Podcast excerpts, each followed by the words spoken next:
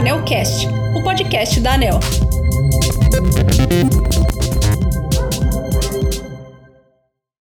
Estamos aqui ao vivo novamente do Sende, é, direto de Vitória, Espírito Santo, para essa edição que estava desde 2018, foi a última edição do Sende, e retorna esse ano e descobri que agora vai seguir de dois em dois anos números ímpares. Então, o próximo será em 2025.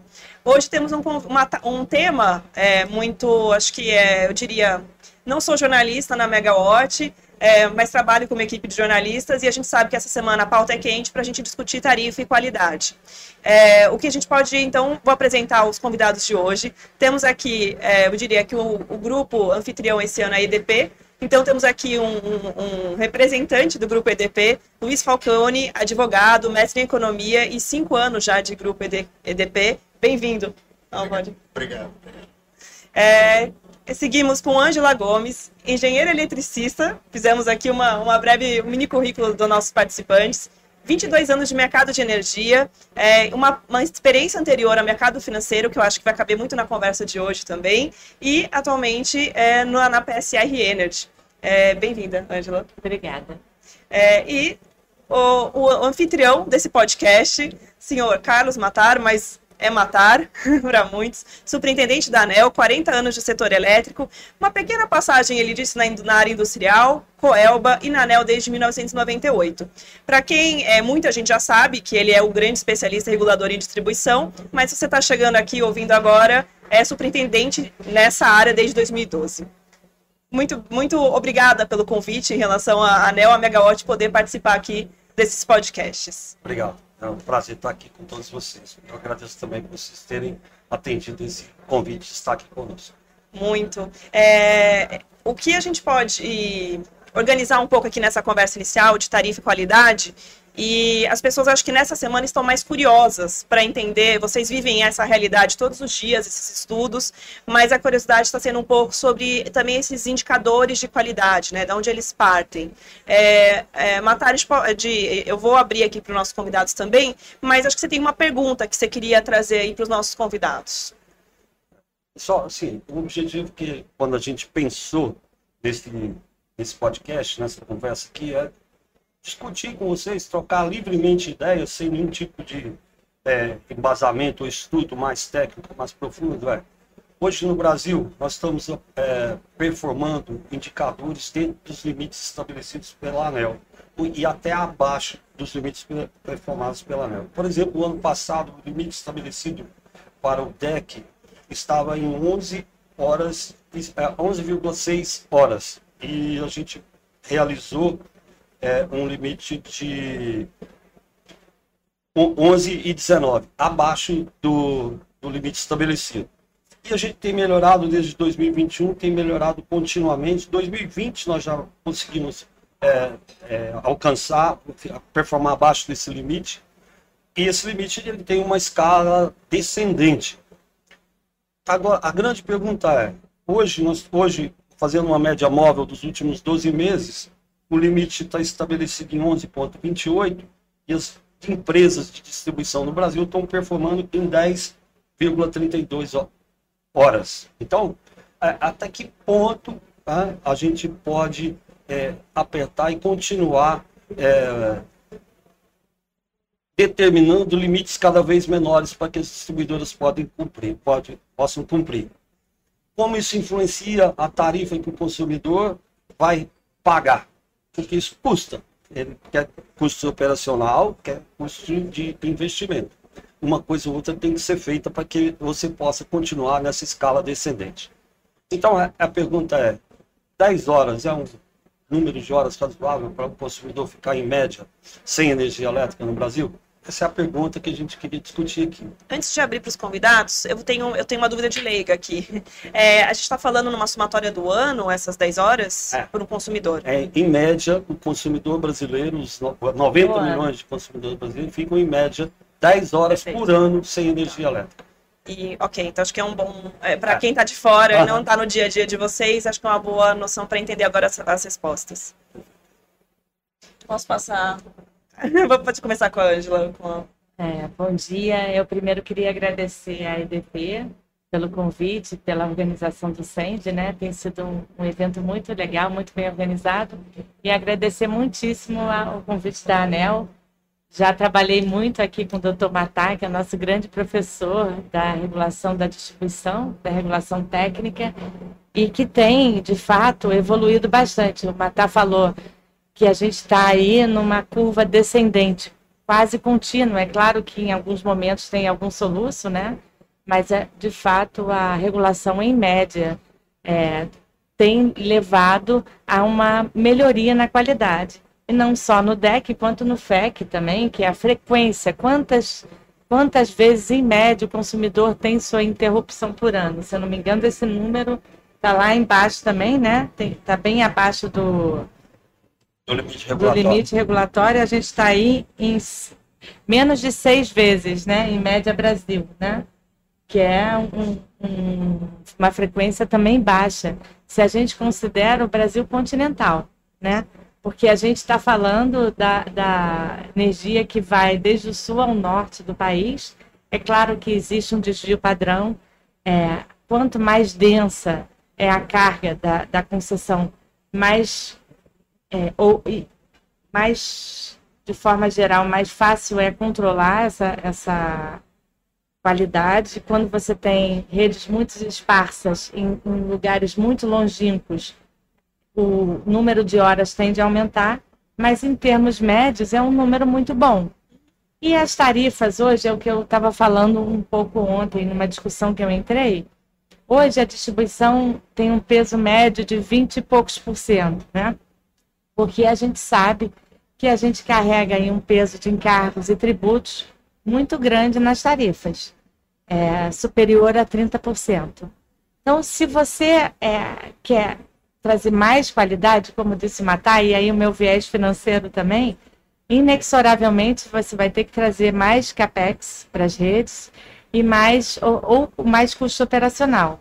Você vai ter que ter mais equipe de campo ali num buffer maior para atender as contingências você vai ter que colocar é, recursos de rede mais sofisticados e tem que entender o quão o consumidor quer pagar por isso, né? No meio desse contexto, a gente tem as contingências mais complexas que estariam mais associadas a mudanças climáticas que podem vir com mais frequência. Então essa discussão ela precisa passar por uma, uma análise mais racional do ponto de vista econômico. Não dá para a gente querer qualidade a qualquer custo, porque o consumidor também não quer isso. Né? Se as tarifas já estão carregadas, não adianta a gente querer só carregar cada vez mais as tarifas. É, um, é uma análise mais criteriosa, com mais inteligência, e eu costumo dizer que, de fato, é, se por um lado a gente tem esse desafio, por outro, a tecnologia evoluiu muito, né? E a gente tem aqui no SEND um grande exemplo disso, de empresas tecnológicas trazendo recursos para operar a rede de forma remota, é, para proteger a rede, evitar que uma interrupção afete um grande número de consumidores.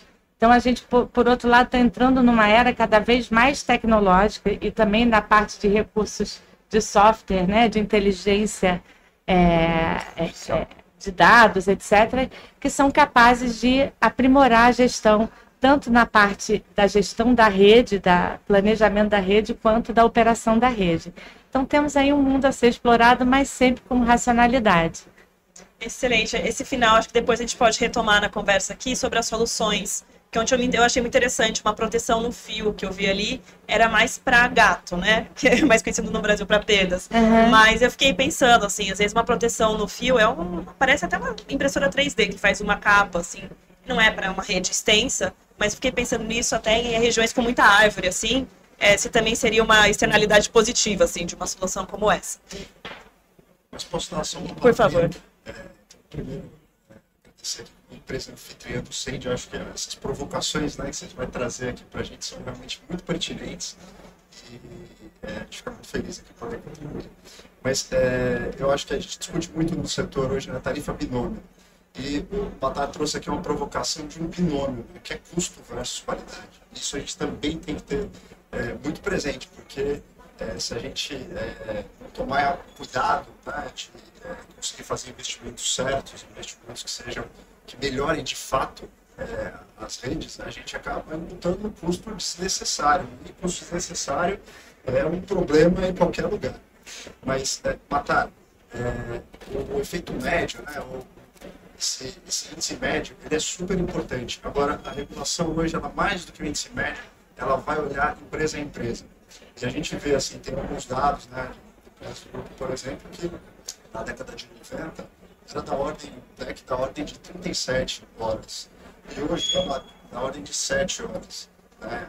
Melhor que a média Brasil e dentro de uma realidade né, de investimento, dentro de uma realidade daquela concessão específica.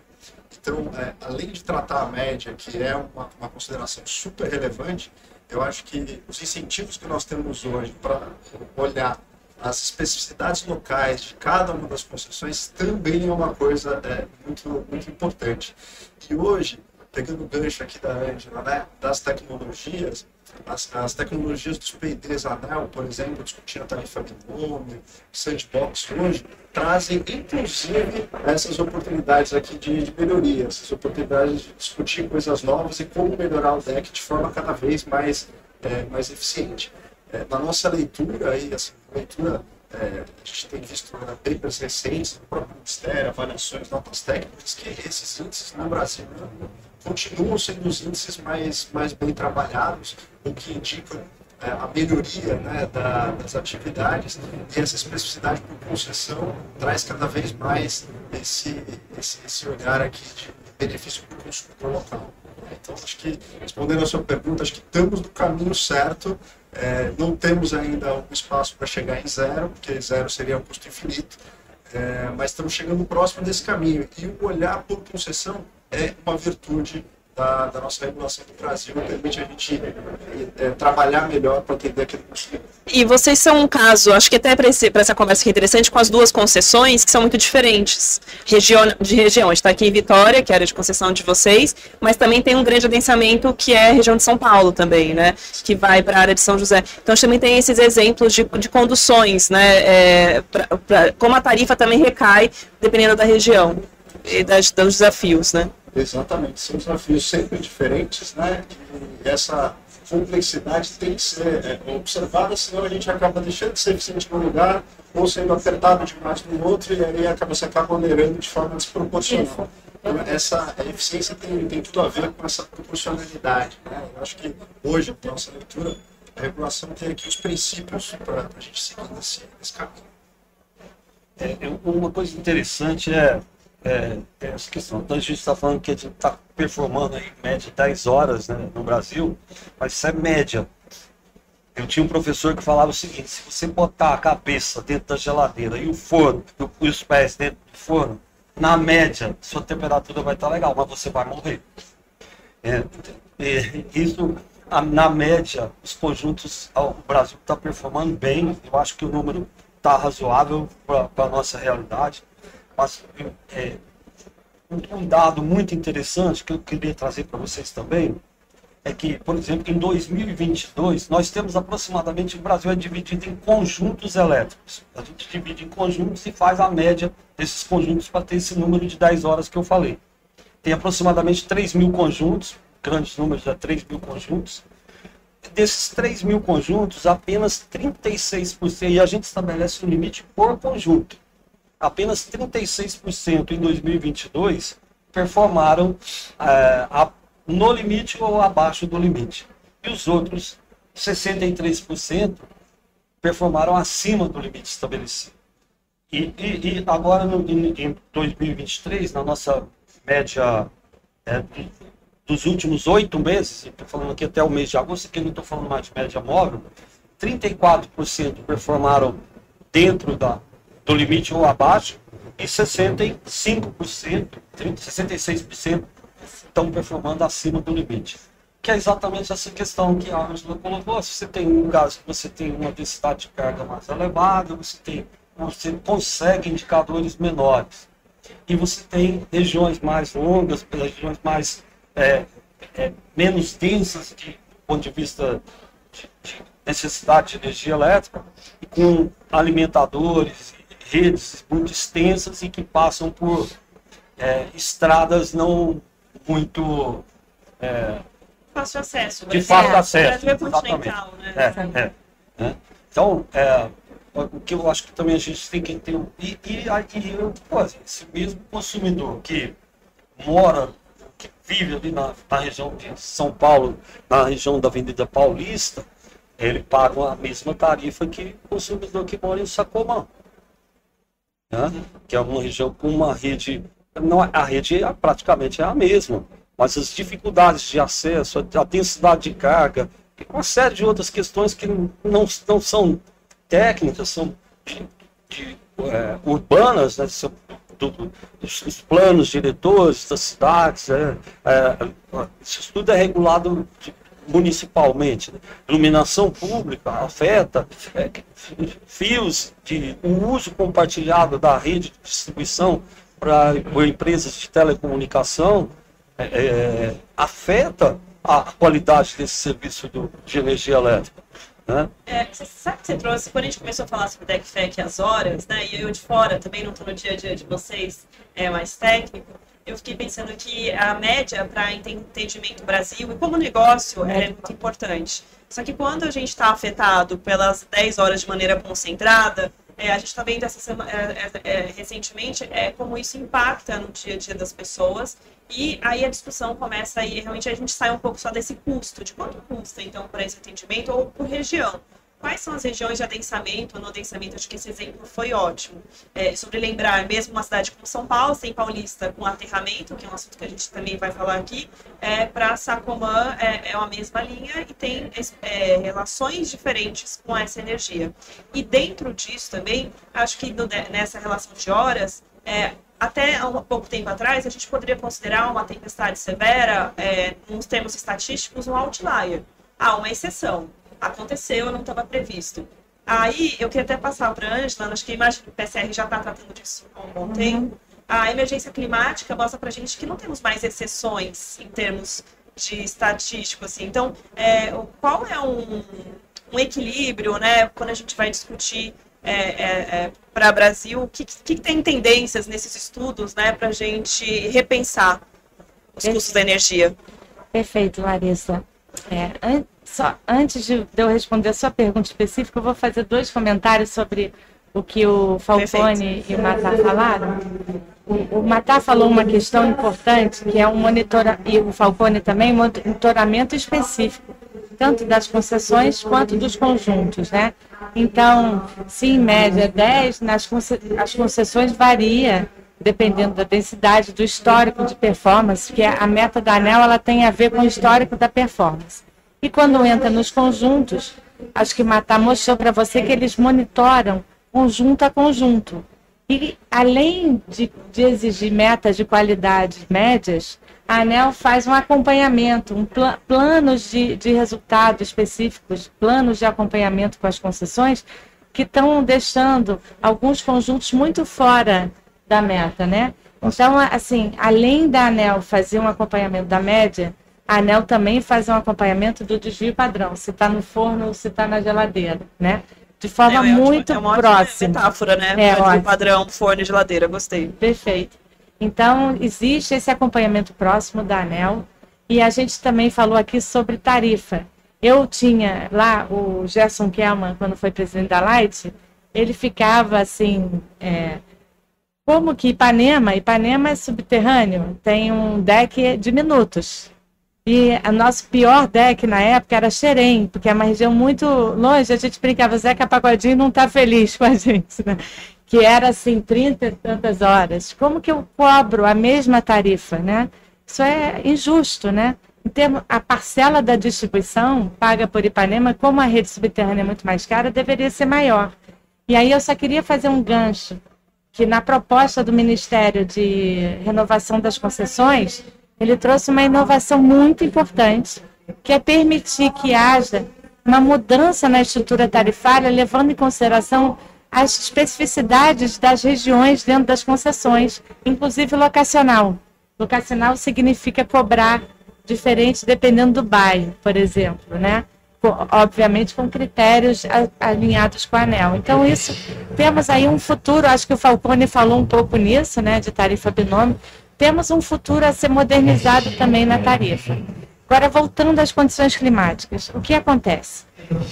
O aumento da temperatura, ele gera instabilidade no clima, né? Então, ele faz com que você, aquelas percepções estatísticas que você está acostumado a ver, fiquem totalmente fora do padrão, muito é, extremas e, e totalmente Aí a, a, questão da média do matar passa a ser muito importante, porque você pode ter regiões que passam a ficar mais frias e outras muito mais quentes, regiões que passam a ficar melhores e outras extremamente piores em termos de eventos climáticos extremos. E esse aumento da temperatura, esse ano, tem estudo, não sei se vocês viram que a gente está atingindo máximas históricas esse ano, né? Então tem estudos que mostram que aquela percepção do Acordo de Paris de um grau e meio até o final do século vai acontecer muito antes. Tem 55% de probabilidade de que já ocorra esse ano, né? Então isso vai trazer mais instabilidade no clima. A gente precisa entender, estudar um pouco melhor as condições do Brasil, quais são as regiões que vão é, ter um, um, um, eventos mais extremos, né? A gente acredita que a região sul do país seja um ponto de sensibilidade maior, litoral paulista também. Então é importante entender um pouco melhor o que vem por aí para se preparar. E a rede elétrica precisa se preparar, mas não é só ela, são as cidades, o, o, ordenamento urbano, né? Toda a infraestrutura vai ser afetada com isso.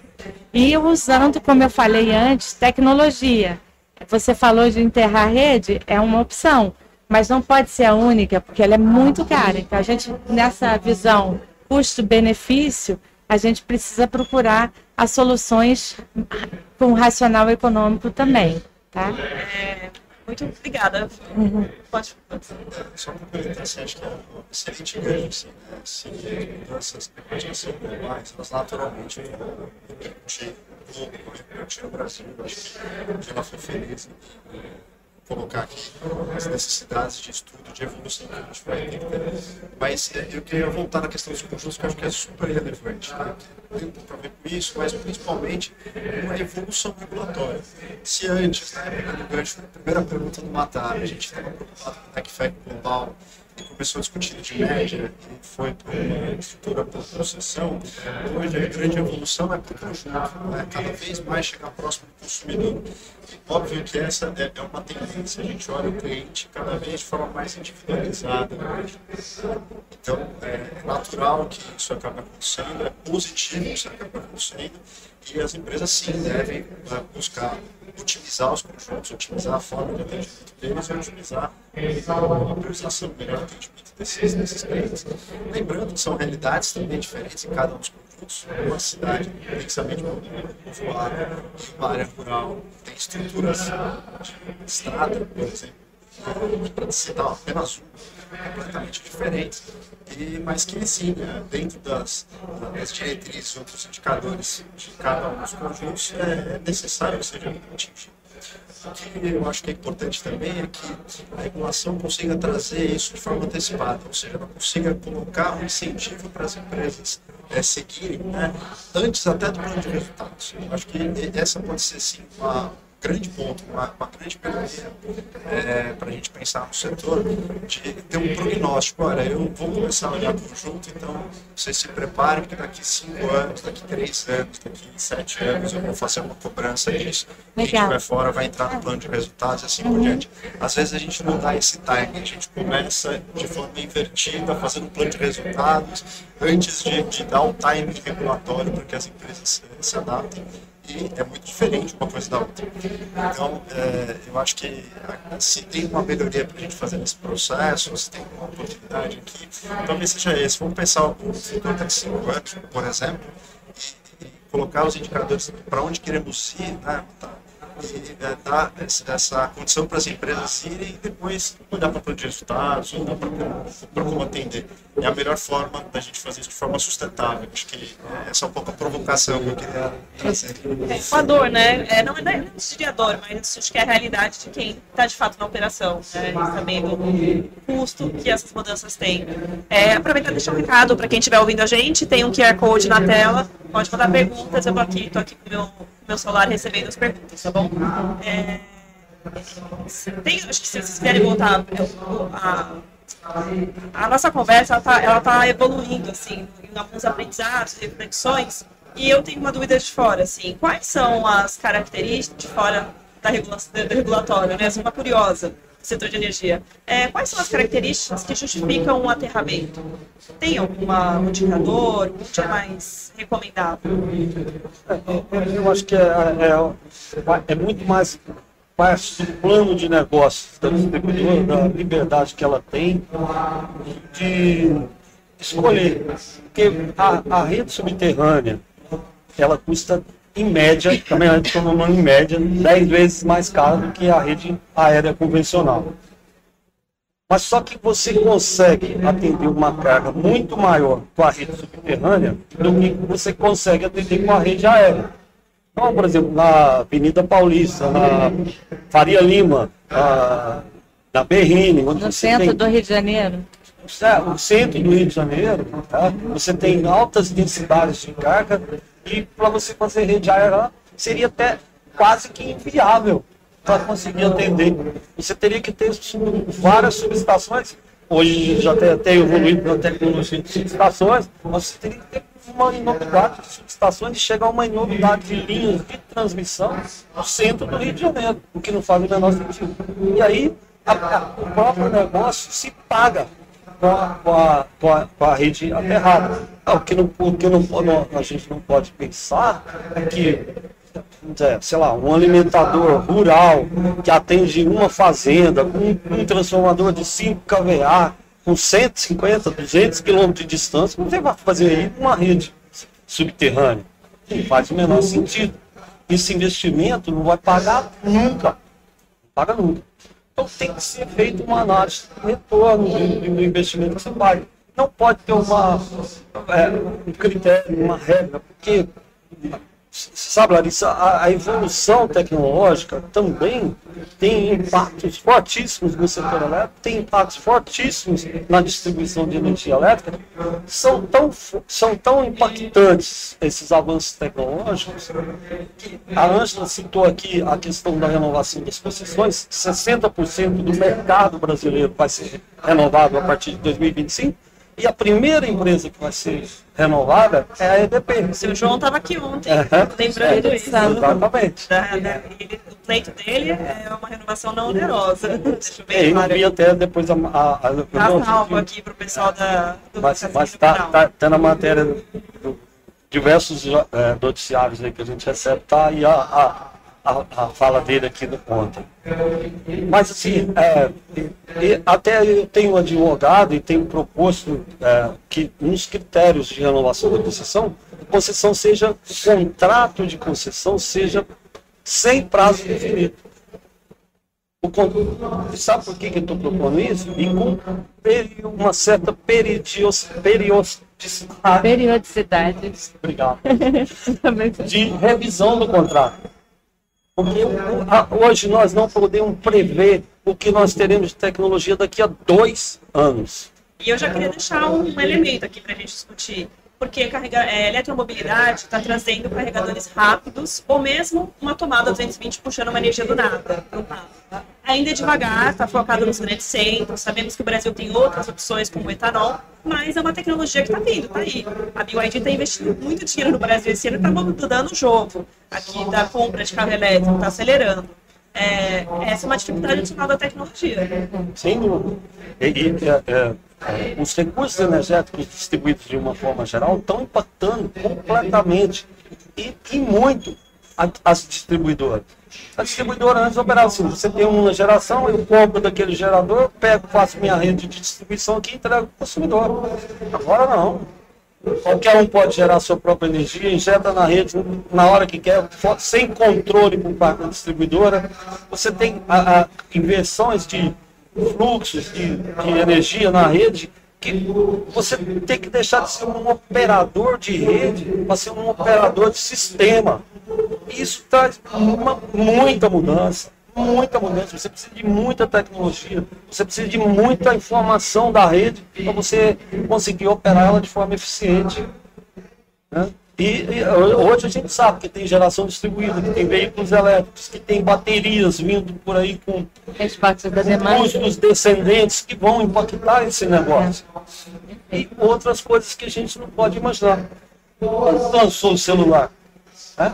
é, você imaginava que um dia chegaria a, a, a isso aqui? A gente não, eu, particularmente, não, não, não, não imaginava. Eu, eu, eu, eu, a nossa carteira, né, tá aqui agora. Você tudo, que pagar identidade, documentos, documento de carro, tudo tá aí, tudo tá aí. Título de eleitor, tudo, tudo, tudo no celular. Seu banco, sua vida financeira, suas aplicações, seu, suas dívidas, tá tudo aqui. Então, é. Até virar um chip no nosso dedo. É. é... Eu, eu, posso complementar Pode. um pouco só, começando pelo tema da rede subterrânea. Acho que Marta falou muito bem a questão da densidade, né? Quanto mais denso, mais economicidade você encontra no enterramento, né? É, e a questão também, que eu vivi muito lá pela Light, uma preocupação quando são, são lugares mais históricos que a, a, visu, a, a visibilidade dos postes incomoda mais porque você está num centro histórico. Por exemplo, houve uma discussão grande de, de Ouro Preto, de enterrar em Ouro Preto. Então, de fato, isso também afeta, né? Eu vou te falar, um lugar que eu me surpreendi, Caraíba, na Bahia, uma vila que era de pescadores, a vila era muito forte, a comunidade demandou que a Neoenergia, é, negociou com a Neoenergia o enterramento dos rios. Eu até achei, eu fiquei curiosa quando estava lá, né? A gente trabalha com energia, vai ficando meio curioso com a energia, né? E aí os milhões, ele, os milhões realmente foram bem acima, a gente vai escutar essa informação depois na Megode por curiosidade mas foi a comunidade com a relação turística que você chamou a atenção agora. Perfeito. É isso, eu nem sabia de Caraíva. Então, então tem essas duas questões. É, no ponto de vista mais do todo, né, essa questão da densidade fica sendo o driver principal da economicidade. É, é, o Rio de Janeiro é a maior rede subterrânea do país, tem 500 mil consumidores subterrâneos já veio junto com o crescimento da cidade, com o adensamento da cidade, uma rede muito antiga, a Light muito antiga, né? Então, é uma das cidades mais antigas. É. Então, a rede já na, quase que já nasceu subterrânea em alguns bairros. Você, de todo modo, você enterrar a rede não é só custoso. Existe um é. transtorno muito grande para o processo. Você não consegue fazer do dia para a noite, você tem que parar o trânsito, como você vai focar em áreas mais densas, você vai tornar aquelas regiões que você está enterrando um caos. Né? Eu trabalhei na Faria Lima quando estavam fazendo o enterramento. Realmente eram calçadas, é, eram desvios para a rua que você fazia de trechos em trechos. Né? Perfeito. Foi um ano de transtorno. Perfeito. A gente, pra, na Light, para fazer manutenção de alguma subestação subterrânea, já era um transtorno enorme. Tinha que esperar, só fazia de madrugada. Então tem essas questões também. E aí o Matar falou uma coisa muito importante, que são que é a evolução tecnológica, a, aí eu coloco a mudança climática nesse contexto, então a gente vai ter que ter mais tecnologia e um, um evento, é, é, um ambiente externo mais agressivo contra as redes e vai ter que dançar conforme a música, a regulação também, para saber como lidar. Acho que o, o Falcone falou assim: olha, para eu trabalhar em conjunto, a regulação tem que me sinalizar num prazo com mais antecedência, porque eu me planejo para chegar lá. o papel da regulação é sempre esse: onde eu estou, aonde eu quero ir. Então, eu vou te dar o um sinal econômico para chegar lá, um incentivo. Né? A gente tem uma regulação maravilhosa que é a regulação por incentivos. Eu gosto dessa ideia do matar deixar um contrato mais perene, mas permitir mudanças contínuas é, na regulação para se adaptar a esse ambiente externo, que tem um lado bom de novas tecnologias, um lado interessante da descarbonização que vai elevar os recursos energéticos distribuídos. Então, a própria aquecimento global eleva a, a, a disseminação dos recursos energéticos distribuídos, que é a transição energética, e o lado da, da mudança climática que vai agredir mais a nossa rede. Né? A gente precisa aí achar um combo e não onerar a tarifa, porque o que acontece? Você falou um ponto só no início da sua fala, desse, desse podcast, do furto de energia, né? Então, se a gente não se preocupar com tarifa, no final aumenta o gato. né? Aumenta o furto. E aí, insustentável. Ninguém quer um setor insustentável aqui. É, toda a cadeia depende dessa sustentabilidade e o furto de energia tem crescido. Então, é uma nuvem que a gente não pode deixar de se preocupar. Né? Desculpa. Acho que é isso mesmo. Acho que a gente falou bastante aqui de regulação por incentivo? Que é um, é um viés fundamental, e de investimento né? que seja prudente. Acho que essa exigência da regulação é que faz com que esses temas é, de redes e tudo mais, exija que as empresas sejam prudentes no seu investimento, porque é, o regulador e as companhias estão, estão, estão preocupados em fazer bons investimentos, melhorar a rede sem onerar de volta. Acho que esse, esse é. É, a gente recebeu uma pergunta da Isabela, que eu estou tentando também. É, é, Isabela, se quiser complementar aí no chat enquanto eu faço sua pergunta, é, ela, é, ela é contundente, o consumidor quer pagar menos. Todos aqui concordamos com isso. É, ela só trouxe um pouco essas 10 horas da, da, da média, né, que o Matar trouxe. É, será que estamos preparados para aumentar essas 10 horas sem energia? É, caso para investimento em qualidade? Eu não consigo ver o investimento em qualidade. Tá- todo- o papel de uma distribuidora é trabalhar que a qualidade seja melhor. Não existe a opção de não investir em qualidade. Não existe. Nossa, está toda voltada para garantir esses investimentos, incentivar esses investimentos né, no termo regulatório. E as empresas têm buscado fazer isso cada vez mais. Então, por exemplo, o estrutura de ligadores, né, compartimentando melhor a rede, trazendo uma possibilidade de automaticamente você identificar questões, ligar eh, consumidores por eventos né, externos à, própria rede, rio energia, conseguir uma irrigação rápida. né, Tem cada vez mais investimentos prudentes eh, das empresas em benefício dos clientes. Agora, isso também tem que ser gradual, né? Você não pode fazer isso em todo lugar, de todo jeito, de qualquer jeito, porque senão você acaba onerando demais a tarifa e aí o custo fica desproporcional. E é isso que a, a cada revisão tarifária, né, o time área, os times da ANEL vão olhar, você fez direitinho, não fez direitinho, vai reconhecer esses bons investimentos realizados. Eu acho que, complementando essa, essa pergunta da Isabela, acho que tem uma sensibilidade que vocês todos compartilharam sobre a, a, a mudança da a ma- a maneira de pensar a tarifa, é, considerando as regiões que elas estão acontecendo. Não uma única área de concessão com a mesma tarifa, mas a complexidade dentro dessa área de região para de acordo com o serviço dela. É, e o que está exposto nessa última semana é que é, a gente tem é, maior dificuldade de religar em alguns lugares. E essa sensibilidade, tá, tá- tá- a gente está assim vendo isso, que talvez antes, o grande adensamento, num grande adensamento, a gente não percebia isso, eram quedas mais curtas, né? É, então, acho que essa é. Como que a gente chama isso? É re- rever. Como que se revê a tarifa? Como que é um processo de. Não de rever a tarifa específica, né? Mas um cálculo. A estrutura É, tarifária. tarifária, né? Eu queria achar outro. Acho que ela queria falar da estrutura tarifária. a estrutura tarifária não é, qual, qual que é o- a sequência, qual que é a luta para ser visto?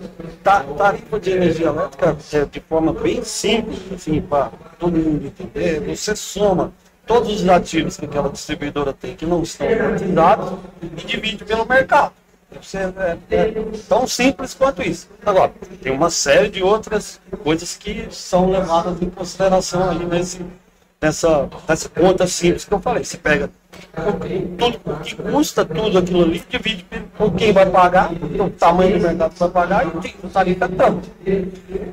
E, e ao longo de uma- entre uma revisão tarifária e outra, você vai fazendo, dando incentivos para aumentar ou diminuir a tarifa. Você não só cor- não corrige pelo IPCA, ou pelo uma forma qualquer. Você tem lá os incentivos que a gente chama de fator X. Se a sua performance foi boa, né, o fator- X é composto de vários, é, vários X, vamos dizer assim. Um desses X é a qualidade. É esse indicador que a gente está conversando aqui, que é o XQ, componente Q do fator X, que é o componente de qualidade do fator X. Ele faz aumentar ou diminuir o valor da tarifa entre uma revisão tarifária e outra. Uma outra coisa bastante importante, que eu, eu citei aqui, que 66% dos conjuntos não performaram aquele limite. Os consumidores que tiveram um número de horas maior que o limite estabelecido para eles, eles receberam automaticamente na sua conta de energia uma compensação. Então a distribuidora faz esse, esse balanço, esse, é, é, ela, não pode aumentar, é, colocar um número de turmas de operação infinito para atender eventualidades, ou atender um cara que está 200, 300 quilômetros lá e é, é, e, tem que pagar a compensação para esse consumidor. Então, ela tem que fazer uma, um, um cálculo para operar dentro de um, um, uma regra, porque o, o, custo de operação é definido pelo regulador na revisão tarifária. Né? Então, é, é um conjunto de, de fatores que você tem que estar sempre ali é, ajustando, é, é, equilibrando isso, porque é, ou a distribuidora tem prejuízo e, consequentemente, vai falir, ou a distribuidora vai operar de forma eficiente, vai trazer satisfação para os consumidores, vai ser bem avaliada para os consumidores. Essa avaliação da distribuidora também faz parte desse fator X. É, é, vai, vai, desculpa, vai compartilhar um pedaço dessa eficiência com o consumidor na cada revisão tarifária. Né? Tem uma trigger aqui dentro da revisão tarifária que todas as eficiências que a distribuidora ganhou nesse, no ciclo, né, ao final do ciclo, ele tem que compartilhar um pedaço disso com o consumidor, o que incentiva a distribuidora sempre a melhorar, mas a melhoria também é compartilhada com o consumidor. E é, como a metodologia ainda envolve todas as distribuidoras, ela vai, a ANEL vai comparando distribuidora distribuidora a distribuidora para ver quem quer a melhor e vai incentivando. Então, esse é um movimento de melhoria contínua que a gente tem nas regiões. Perfeito. Qual que é o adensamento entra em qual. É, discutir adensamento, as loca... entra em qual parte da tarifa? É, é porque o, o Falcone e o Matar estão falando como se discute o tamanho do dinheiro global que a distribuidora recebe para operar sua rede. A tarifa tem outras coisas, né? Como eu falei, esse volume aí que cobre a remuneração do investimento e, e, e os custos operacionais são em média 23% do, do país. Então as tarifas têm a, a compra de energia, etc. A gente está falando só desse 20%. E é, tem, existe uma beleza né, na regulação, que é essa coisa de o que, que a ANEL busca? Um, um investimento e um, é, contínuo em elevar a eficiência. Quanto mais eficiente a empresa for, mais ela consegue se beneficiar, mas mais a tarifa também no médio prazo cai. Então, esse segmento de distribuição, essa parcelinha vem caindo. É um, é um, acho que é a única parcela que caiu continuamente ao longo do tempo. Então, isso. Interessante, é, porque a gente tem que separar o que é energia, né? Energia do fio. Isso, exatamente. Então, essa parcela, ela é uma forma de calcular o bolo. Mas, certamente, quando você olha a concessão, a gente não falou que a gente é continental? Cada concessão, às vezes, tem, tem dimensões continentais. Imagina uma CEMIG, que tem é, é, ali Belo Horizonte com o norte de Minas, por exemplo. Né? Então, os custos operacionais variam na, ao, no, dentro da concessão, ou o investimento que ela tem que fazer na rede varia muito dentro da concessão. E, então, o, o, a forma de cobrar isso de forma diferenciada está no que a gente chama de estrutura tarifária. Hoje, a estrutura tarifária ela é amarrada. Significa o quê? Todos os consumidores residenciais da Light, exceto os que têm tarifa social, pagam a mesma tarifa. Então, como eu falei, o Xerém paga igual o Ipanema o que que é, ou todos os consumidores industriais da Light pagam a mesma tarifa. O que acontece? Se você tornar a estrutura tarifária mais flexível, você vai propiciar que dentro de uma região de, ou de uma concessão se cobre diferente dependendo do custo que aquela região tem ou da qualidade que ele recebe. Então, você desamarrar a estrutura tarifária, você ajusta um pouco melhor o sinal de preço, isso que eu falei que é uma questão interessante que está vindo com o contrato de concessão novo.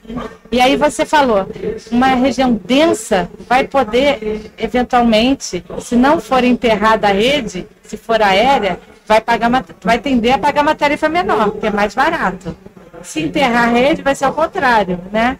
Você vai poder sinalizar aí no preço. E eu achei muito interessante uma reportagem que eu li hoje sobre uma discussão que está tendo em São Paulo de propiciar que cada conjunto de consumidores queiram enterrar sua rede e eles queiram pagar por isso. Aí sim, porque você não socializa o custo de uma região para outros que não estão recebendo aquele benefício. Isso é um pouco parecido com uma estrutura tarifária diferenciada, né? É, porque aí a gente separa um pouco a revisão tarifária que a gente está é, de acho que tem quatro, quatro anos, né? É, com Cinco. cinco, é, cinco anos. É, com a estrutura tarifária, que é o que está mais exposto um pouco. É, na verdade, não tá, é, a conversa está rodando muito em cima do que aconteceu é, de ficar muito tempo sem energia. Perfeito. Mas a gente tem que falar, pensar, refletir um pouco mais sobre a estrutura tarifária com esses novos momentos que a gente está vivendo.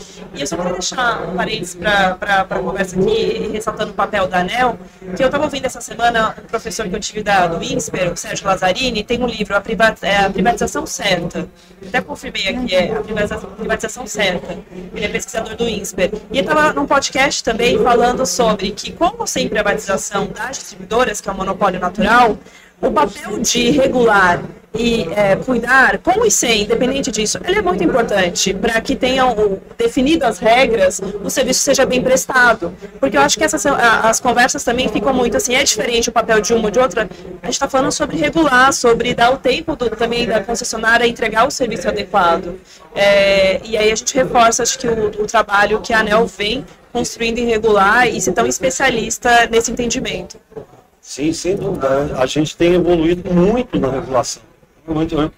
Quando a gente. a- Essa metodologia de estabelecimento de DEC, FEC, DEC e o FEC são os indicadores mais antigos do setor elétrico. Eles existem desde o início da década de 70. Agora, era um DEC e um FEC para o Brasil inteiro. Era mesmo, valia para o Brasil inteiro, né? Acho, acho que a Angela sabe disso. E a, pa- a partir de 2000, do ano 2000, que nós começamos a fazer por conjunto, estabelecer os limites por conjunto. A, a partir de 2010 é que nós, é, antes as distribuidoras eram penalizadas por, por é, violação do DEC.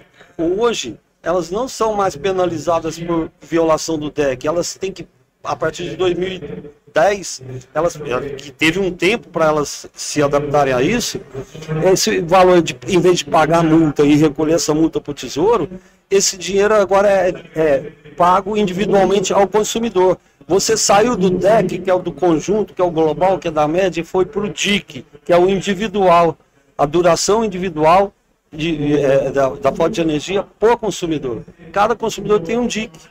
E, se esse DIC não é atendido, ele recebe uma compensação na sua conta de energia elétrica. É fato que tem lá algumas situações em que a distribuidora faz o que a gente chama expurgo. O expurgo são ocorrências é, atípicas e tem regra para fazer o expurgo. Né? É, é, uma fórmula matemática para fazer o expurgo. né? Então, assim, ela pode ser aperfeiçoada? Evidentemente que pode. E a gente está estudando isso. Quando você estabelece esses limites por conjunto, você verifica uma série de atributos. E esses atributos, eles têm que ser revistos rotineiramente. Porque, como a gente está falando aqui, quando eu comecei na década de 70, que eu trabalhei na área de projetos, de linhas de, e redes de distribuição, velocidade de vento a gente nem considerava. Salvador é uma das cidades do Brasil que não tinha é, raio e, consequentemente, todos os transformadores de distribuição não tinham para-raio. Para que, que tinha para-raio se não tinha raio? Hoje, Salvador é uma das cidades do Brasil que tem o maior índice isoceanosférico, o maior índice de raio do Brasil. É uma das cidades que tem o maior índice de raio no Brasil. E a Coelba teve que se adaptar a essa nova realidade. Os transformadores que não tinham para-raio foram ter que instalou em todos os, os- os transformadores, mas não tinha. Velocidade de vento, você nem considerava no projeto. Quando- a, a- a última vez que eu trabalhei com projeto, quando você fazia é, uma linha de distribuição em áreas sem sem, é, é, sem, sem po- população, é, você considerava a velocidade máxima do vento de 80 km por hora. Hoje, dependendo do local, se- se- a, a norma brasileira ela não estabelece, ela estabelece alguns parâmetros, mas as distribuidoras, eu, eu tenho conhecimento disso, tem um mapa de ventos.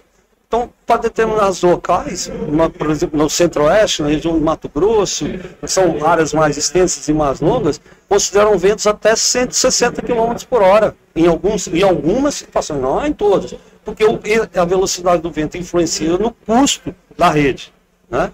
na, na distância entre um poste e outro, na, na, na estrutura do, que, que você vai colocar. Né? É. Então, é, é, isso tem que evoluir, isso tem que é, é, é, refletir na, na satisfação do consumidor, na tarifa, na busca do equilíbrio, fazer com que as distribuidoras. é, é, o lucro é justo, mas a prestação do serviço tem que ser exigida na mesma proporção que, do, do que ela recebe para fazer o serviço. Então, é, esse, esse, esse, essa tensão, vamos falar assim, de é, buscar as melhores soluções, procurar os melhores elementos para você construir a regulação e definir regras para que as distribuidoras cumpram, é um tremendo desafio que você tem que estar pensando que, é, que, ah, que no que o consumidor pode pagar, no que ele quer pagar. Né? que é, é mais do que segmentar, é setorial. A gente já falou algumas vezes aqui, a distribuidora tem aqui agora, a gente está no custo de 20 reais, 23 reais na tarifa. Se a gente for pegar os demais componentes, a gente tem a transmissão, uma, uma conta que chega para o consumidor de 100 reais, 23 reais, 20 reais na distribuidora, mais ou menos 10 reais na transmissão, 30, 35 reais na geração e o restante é tributos e cargos, que é um também bastante expressivo. Então, essa percepção do consumidor é importante que a gente tenha essa dimensão de que a situação, o tratamento que tem que ser dado, ele não é exclusivo de uma parte do setor, um segmento do setor, que é super importante, né? mas que ele tem que ser um tratamento da cadeia todo, então, ser um tratamento setorial. Então, iniciativas como tem se discutido aqui o subsidiômetro da ANEL, né, de buscar ver nas interfaces como que a gente coloca é, recurso da tarifa para subsidiar uma atividade ou outra, são super importantes. Essa clareza para o consumidor também é uma forma de estimular com que ele ajude né, o setor a, utilizar melhor esses recursos, porque do ponto de vista dele, os 100 reais é o que ele está pagando, mas dentro do setor, essas divisões elas são super relevantes. A gente está se ajustando aqui com os microfones, Tá. o evento, para quem está acompanhando, a gente tem um evento em palestras acontecendo aqui fora também. Então a gente está falando com vocês, ouvindo lá fora e ajustando o microfone. Tá. Eu queria recuperar um pouco o que o Falcone e o Matá falaram. Matá falou em eventos é, que totalmente atípicos agora, né? São Paulo superou 100 km por hora no centro de São Paulo, que não é lá no meio do, Uma- da área rural, É. né? Então, de fato, você tem que passa a ter que ter uma rede preparada para esse vento que vai vir muito mais é, forte e você vai conseguir prever menos quando ele vem. Qual é a questão? É, um pouco isso. Eu, eu dimensiono a minha equipe para lidar com os eventos extremos. Se eu tenho mais dificuldade de prevê-los, é mais complexo esse dimensionamento da minha equipe. Porque no limite eu posso ser uma equipe enorme, é, preparada para o pior, eu vou ter um sobrecusto enorme, que vai acabar indo para a tarifa. Né? Então, essa coisa de, de, de qualidade e tarifa é muito importante. Né? Fala, fala. Não, quanto maior o adensamento, é, as árvores vão virando uma questão e aí a, também a, a relação com a prefeitura também, né? Perfeito, Pra perfeito. Porque eu, é, a gente, a Camila Maia, jornalista da Megawatt, lembrou muito isso. Se chega, a, se a distribuidora chega e não tem a prefeitura para mexer na árvore, a distribuidora não pode fazer nada. E se a prefeitura chega antes com o pessoal para mexer na árvore, vai ficar com medo, tem que desligar a, a energização, também não pode, tem que atuar juntos, né? Isso, perfeito. De todo modo, a gente precisa então rever isso, essa questão de como operar e como planejar as redes. Aí a gente falou, tem novas tecnologias para vir, eu vou ter que eventualmente trocar a rede das grandes centros, que tem muita árvore, como diz a Camila, até que, que se ajuste essas questões com as prefeituras, que não é trivial, porque as próprias prefeituras também tem que, vão ter que redimensionar suas equipes, né? Você vai ter que pensar em tecnologias diferentes para lidar com aquilo, que não vai ser só enterramento, vai depender da região. E aí você tem que, de certa forma, trazer mais recursos para a tarifa. E o Falcone lembrou muito bem. Só que a tarifa chegou num limite, porque tem outras coisas penduradas nela que não são os fios, né? E que precisam ser desonerados. Então, assim, eu estava até aqui Hoje de tarde eu vou conversar sobre perspectiva do setor.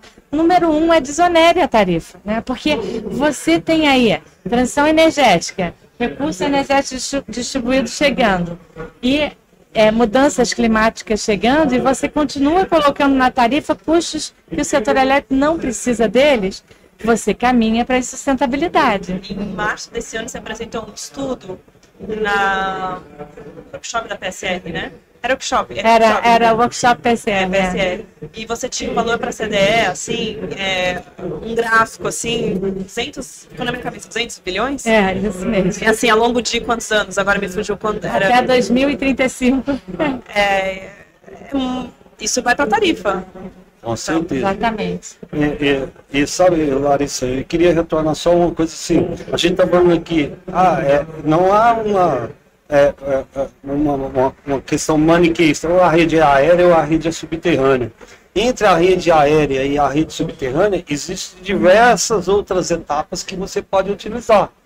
Você pode utilizar cabos isolados, você pode usar cabos multiplexados, você pode usar outras tecnologias, outros tipos de, de projeto que custam menos do que a rede é, é, subterrânea e, e custam um pouco mais do que a rede aérea convencional.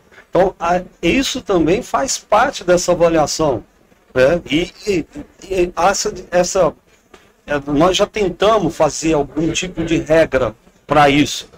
Mas isso não, não, não dá para fazer uma regra única para valer para um país como o Brasil, que você tem dimensões continentais e uma diversidade de concessões muito grande. E por outro lado, não dá para fazer uma regra para cada concessão.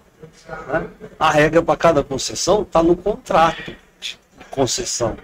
A regra que vale para todo mundo, a regulação, ela tem que ser uma regulação média. A, a, a CPFL, Paulista, a EDP, a própria Enel São Paulo performam muito bem, a, ou performam bem, vamos dizer assim, no, no, no indicador de DEC que a gente está conversando aqui. Mas, por outro lado, você tem uma realidade do Pará, com a selva amazônica ali, o próprio estado do Amazonas, uma realidade completamente diferente e diferenças culturais enormes, né? Que performam muito, muito mal, muito mal. Né? E a, a regulação não, não, não tem como ver isso, mas o contrato de concessão tem. É, eu acho que foi muito legal. A gente está indo para o final da nossa conversa aqui, que vai ficar gravado no YouTube da Anel, é, no canal do YouTube da Anel. É, e o que eu achei mais interessante, de novo, vocês estão no dia a dia, vocês respiram esse tema o tempo inteiro, mas acho que deu para desmistificar um pouco aqui sobre tarifa e qualidade, que tudo o que aconteceu, tudo que quando a gente vai, a gente confunde é, raciocínios. A energia está muito cara, ou minha conta de luz está muito cara, é, para acontecer, eu fiquei muito tempo sem energia, é tudo misturado, é um grande problema, né? Então a gente tem que isolar um pouco cada questão e entender que até como performance de, de, de fio, é, as coisas estão melhorando, né? Tem, teve muitos ajustes acontecendo, é, mas tem mais desafios pela frente, você contextualizou bem, Matar, com a tecnologia ainda pressionando mais esse, essas melhorias que vão ser necessárias. Tecnologia e emergência climática, né? Acho que são os dois pontos principais dos desafios. Eu queria deixar a palavra final para a gente poder é, fazer essa conclusão né, dessa conversa e poder cair, poder dar tchau para o pessoal. Também agradecer aqui as provocações, acho que foram ótimas. Ponto final. A gente ainda tem que uma obrigação, um dever de pensar é a tarefa do futuro. Né? Os estudos têm sido realizados via Sandbox, via PDs, né, que são para a gente buscar identificar quais são as melhores alternativas que a gente tem que se preparar para amanhã. Então, acho que isso está acontecendo. É importante que continue acontecendo e que a gente consiga é, adaptar as tarifas, adaptar as redes às novas coisas que é, estão previstas, por exemplo, a abertura de mercado, essas coisas conversar. Então, é, tudo que a gente tem hoje, a gente só tem uma certeza, que a gente tem que continuar estudando e continuar investindo, porque os clientes estão cada vez acertadamente mais exigentes né? e vão precisar dessa resposta é, do setor. Então, é, acho que é isso que a gente tem que contar aqui, as empresas, as concessões, o regulador. Esse é, é, o, é o nosso próximo passo setorial aqui na situação. Eu, antes de passar, eu, mas agora, agora vou te fazer uma pergunta. Você falou abertura de mercado, você fala sobre a garantia dos contratos que as distribuidoras estão é, fecham com o cliente? Também, hoje a gente tem questões para serem solucionadas né? abertura de mercado, por exemplo, a sobrecontratação. É um tema super relevante. Existem contratos hoje firmados, regulados, né? até 2050, sim. É, precisa de um tratamento para a gente fazer uma abertura de mercado que seja sustentável. Então, são N discussões que vão precisar ser feitas e nós, né, o é super favorável de mas a gente fala que de mercado tem que ser sustentável e passa, as coisas que ela passa, é por essa questão tarifária. É, como a gente vai conseguir adequada manter as redes de pé, né? é fundamental que elas, continuem, e é, conjugando com todos esses novos temas que, que estão surgindo dia a dia. O impacto na parcela de energia né, para as distribuidoras. Okay. Bom, Obrigada. É, além de agradecer a todos aqui pelo debate, que foi ótimo, e, e ao convite, eu queria as, as, puxar esse gancho que o Falcone e vocês falaram no final. Tem muita coisa vindo, né? Você tem a transição energética com a digitalização, novas tecnologias na mesa inclusive a medição inteligente. Né? Você tem a transição energética com os recursos energéticos distribuídos vindo você tem as mudanças climáticas com uma agressividade maior às redes de distribuição, né? Você tem o, a transição energética com um maior empoderamento do consumidor, abertura de mercado, um consumidor cada vez mais exigente. E a gente tem aqui um país que tem suas complexidades sociais não desprezíveis, né? E, por outro lado, também um, arcabouço institucional que está levando a um excesso de subsídios e encargos nas tarifas. Né? Então, a gente precisa saber lidar com todas essas questões ao mesmo tempo agora. O ANEL fez, sempre teve um papel muito relevante na regulação da distribuição, não só na parte da qualidade, como disse o Matar muito bem, mas também na parte da tarifa. Esse processo de revisão tarifária, esse é, incentivo à melhoria contínua na, na, eficiência, que acaba gerando uma redução no custo de distribuição para o consumidor final, é, é, fruto de um super trabalho por trás, super técnico, assim, modelos matemáticos. É, bota o pessoal da PSR no chinelo aí, né? De tanta tanta modelagem que a ANEL faz para chegar lá. Então, a regulação fez o seu papel, tem feito seu papel, mas ela vai ter que fazer mais ainda em função dos desafios que são enfrentados nesse futuro aí, ou presente que está aí rondando a gente. Racionalidade, sensatez, discussões como essas ajudam a gente a chegar lá. É difícil, é complexo, mas certamente a gente sabe o que fazer. Se a gente senta, se as cabeças boas do setor sentam junto, vai aos poucos chegando lá, um passo de cada vez, né, Matar? Então, queria agradecer a todos. Acho que a gente está indo, pelo menos, no caminho certo. Ah, então, Matar, para você fechar, é, veio uma pergunta. Eu acho que ela cabe muito para você, a Laís, é, tirar uma dúvida. Ela trouxe esse exemplo recente é, relacionado a São Paulo, mas acho que uma pergunta mais ampla que eu queria é, fazer. É, enterramento de rede elétrica, você deu uma explicação aqui sobre que é uma decisão da distribuidora, mas em algum momento na regulação ela é obrigatória? Não. Não, Não é momento da regulação que é obrigatório. Então não há. É uma decisão empresarial ou uma decisão do consumidor. Tá. Se o consumidor quiser, ele paga para ser custo para enterramento, para não ser compartilhado com custo, como a Angela explicou. E, ou, ou é uma decisão empresarial para ela poder atender é, melhor os consumidores que têm um- uma densidade de carga importante. Ok, obrigada. Para finalizar, eu só queria agradecer. É sempre um prazer estar com vocês, trocar essas ideias e absorver esses conhecimentos de vocês. Mas eu quero reafirmar aqui o nosso compromisso, compromisso do regulador brasileiro de avançar.